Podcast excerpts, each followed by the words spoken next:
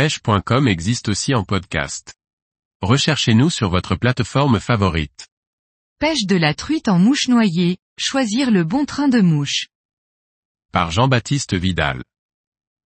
En mouche noyée, on utilise souvent une à trois mouches, que l'on appelle un train de mouche. Bien choisir ces mouches en fonction des conditions et de l'activité des poissons permet d'être plus efficace et de prendre plus de poissons. La réglementation pêche autorise l'utilisation de trois mouches maximum sur son bas de ligne.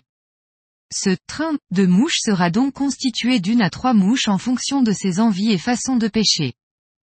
L'emploi de plusieurs mouches a plusieurs avantages.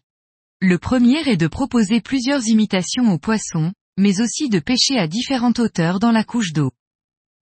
Les mouches vont donc évoluer à différents niveaux et donc couvrir du terrain. En fonction des touches, il sera possible de savoir à quel niveau les poissons se situent et mieux connaître leur activité alimentaire. Cependant, utiliser trois mouches peut générer des nœuds et émelages. On peut aussi plus facilement s'accrocher dans les branches et perdre plusieurs mouches d'un coup. En fonction de son niveau de pêche et de l'encombrement de la rivière pêchée, on pourra donc pêcher à un, deux ou trois mouches. Personnellement, j'utilise souvent deux mouches. Le choix des mouches est important, comme souvent, dans la réussite de notre partie de pêche.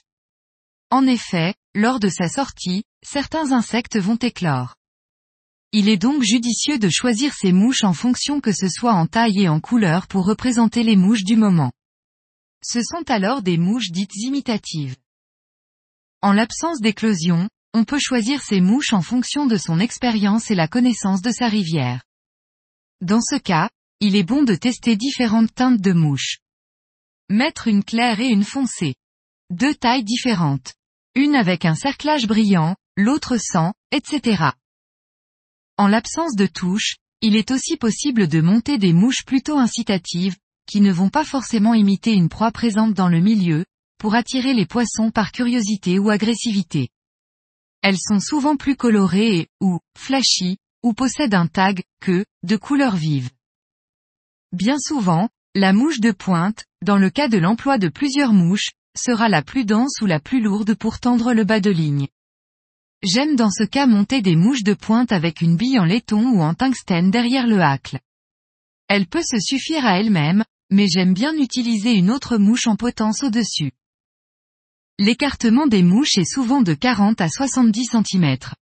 Cela dépend du poste, profondeur, vitesse, et de l'activité des poissons. Plus les eaux sont froides plus les touches auront lieu près du fond. Dans ce cas, il est bon de réduire l'écartement entre ces mouches. En fonction de la saison, j'utilise du 18 degrés au 14 degrés. Je descends rarement en dessous. En mouche noyée, il faut s'adapter en permanence au niveau d'eau, profondeur des postes, et à l'activité des poissons. Pour cela, il est possible d'utiliser des pointes plongeantes ou polyleaders pour faire descendre ces mouches dans la couche d'eau et passer plus près des poissons. C'est très pratique pour rapidement s'adapter et pêcher à la bonne hauteur. Ils existent en plusieurs densités, de l'intermédiaire au plongeant très rapide. J'utilise ceux de 5 à 6 pieds faits pour la truite.